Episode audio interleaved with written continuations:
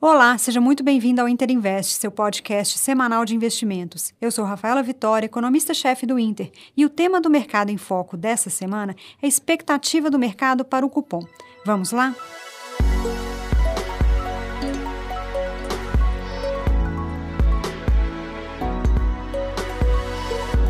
semana que passou foi de forte queda na bolsa, mas começamos a segunda-feira com uma leve recuperação. Nem mesmo os bons balanços apresentados ao longo da semana foram suficientes para animar o mercado local, que reflete um cenário de maior aversão ao risco, com sinais de desaceleração na China e ainda avanços na variante Delta. No mês de julho, Ibovespa acumulou queda de quase 4%, reduzindo os ganhos de 2021.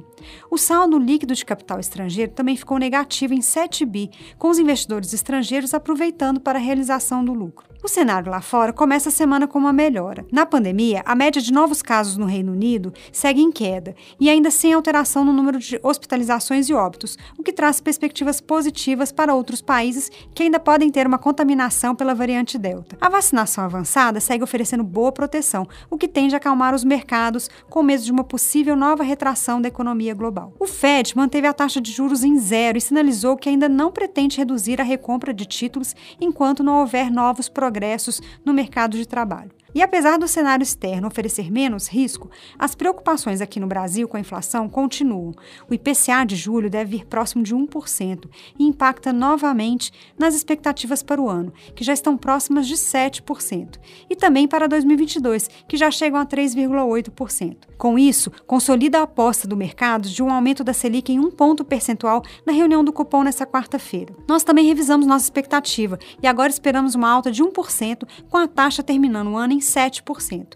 Esperamos também um comunicado mais firme do BC, mostrando que vai continuar subindo os juros com o objetivo de convergir a inflação para a meta no próximo ano. A recente alta das commodities em julho e o dólar que terminou em mês acima de 5,20 continuam pressionando os preços das matérias-primas e o IGPM fechou julho com uma nova aceleração para 0,78%. O crescimento mais moderado nos Estados Unidos e na China nos próximos meses pode reverter a alta das commodities e podemos ver leituras negativas do IGPM ainda nos próximos meses. A alta do dólar no final do mês também refletiu a preocupação dos investidores com o risco fiscal. As discussões sobre o orçamento de 2022 ganham força e ainda veremos disputas por gastos em várias frentes, como o aumento do Bolsa Família, gastos com emendas, reajustes dos servidores e agora um aumento inesperado dos precatórios. Isso tudo considerando que o espaço para o aumento de gastos dentro do teto está cada vez menor, à medida que a inflação do ano tende a ficar não muito abaixo da inflação medida até junho,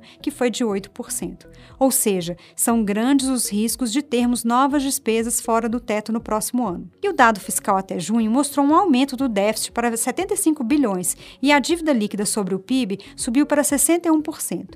Portanto, a preocupação com o risco fiscal deve seguir no radar do investidor, junto com a preocupação com a nova alta da Selic. Mas a semana começou com boas notícias sobre a atividade. A pesquisa PMI da indústria brasileira mostrou que o setor continua em expansão em julho e esperamos que o dado da produção industrial mostre uma alta de cerca de 12% em relação ao mesmo mês no ano anterior. Lá fora, a principal divulgação essa semana será o dado de emprego do mercado americano. O payroll deve indicar a criação de cerca de 900 mil novas vagas em julho, confirmando o crescimento da economia americana.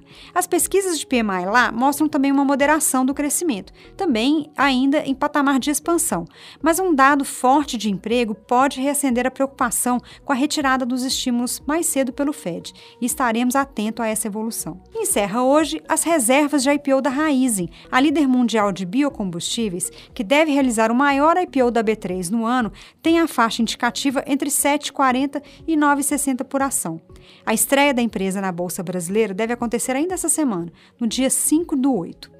Também começou o período de distribuição da empresa especializada em diagnóstico e tratamento de câncer Oncoclínicas. A companhia definiu a faixa indicativa de preço entre R$ 22 e 30 reais por ação.